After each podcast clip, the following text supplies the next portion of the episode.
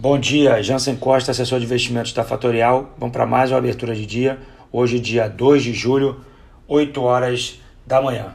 Mercado hoje operando em compasso de espera para o número de desemprego nos Estados Unidos, porém bastante otimista aqui na abertura.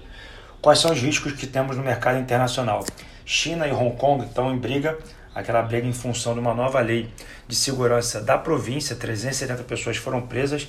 Esse assunto não está tanto no radar dos investidores, a gente precisa colocar um pouco de holofote lá, porque isso pode gerar um estresse maior. Inglaterra e Estados Unidos se pronunciaram sobre o problema e isso pode se tornar alguma nova onda de pessimismo vindo da China. O que, que temos nos Estados Unidos? Ontem falei que a agenda era pesada e não foi diferente. Ontem saiu a ata do, a ata, né, a minuta do Fed sem nenhuma novidade, porém os dados de emprego da parte privada, que é o ADP, foi uma revisão de, de um menos 2,7 milhões de pessoas para mais 3 milhões de pessoas, isso foi que chamou a atenção do mercado ontem, e os índices ISM vieram acima do esperado. Saiu um dado hoje na China, é, bastante interessante, que foi a venda de ano contra ano de 11% a mais de carros na China, ou seja, um número até certo ponto surpreendente, tá? mas não é isso que tem movimentado o mercado globalmente.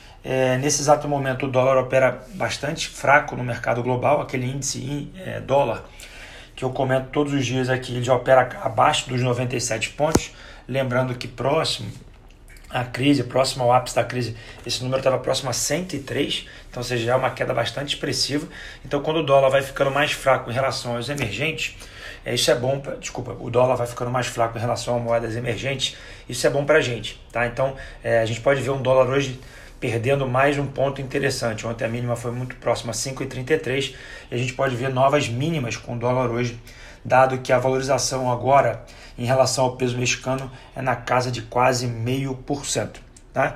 Falando um pouco sobre o Covid, que está um pouco já fora do radar dos investidores, obviamente todos aguardam a vacina. É, um dado até um pouco negativo: a Califórnia voltou a, fechar os restaurantes, é, mas Nova York é, adiou aí a, abertura dos seus restaurantes na parte indoor. Lembrando, como eu comentei recentemente, o problema do Covid deixou de ser um problema nacional e virou um problema localizado em determinados países. Estados Unidos é um bom exemplo disso. Tá? O que, que temos na agenda hoje? Hoje talvez é a agenda mais importante da semana.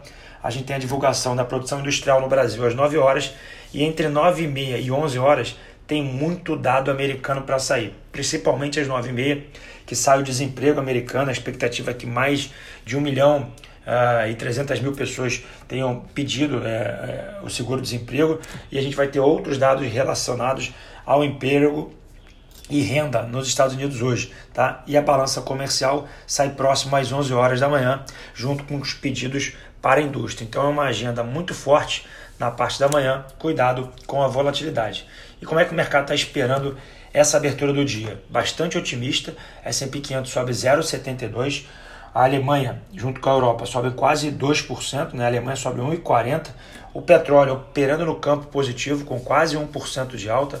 O WTI operando próximo à casa dos 42 dólares e 40 centavos. E o Brent próximo dos 40 dólares. A Bolsa Brasileira cotada em dólar neste momento opera com 2,36 de alta. Lembrando que isso é em dólar. Se o dólar ajustar negativamente é, a gente pode ter outros dados para abertura. E o dólar index, já comentei, próximo aos 96 pontos e meio. É, eu vou voltar mais tarde ao meio-dia e 57 no meu Instagram, arroba jansen.invest. Quem não segue ainda a Fatorial no Instagram, arroba fatorialinvest. Um ótimo dia a todos. Se atentem aos, aos dados às 9h30 da manhã. Encontro vocês mais tarde. Tchau, tchau.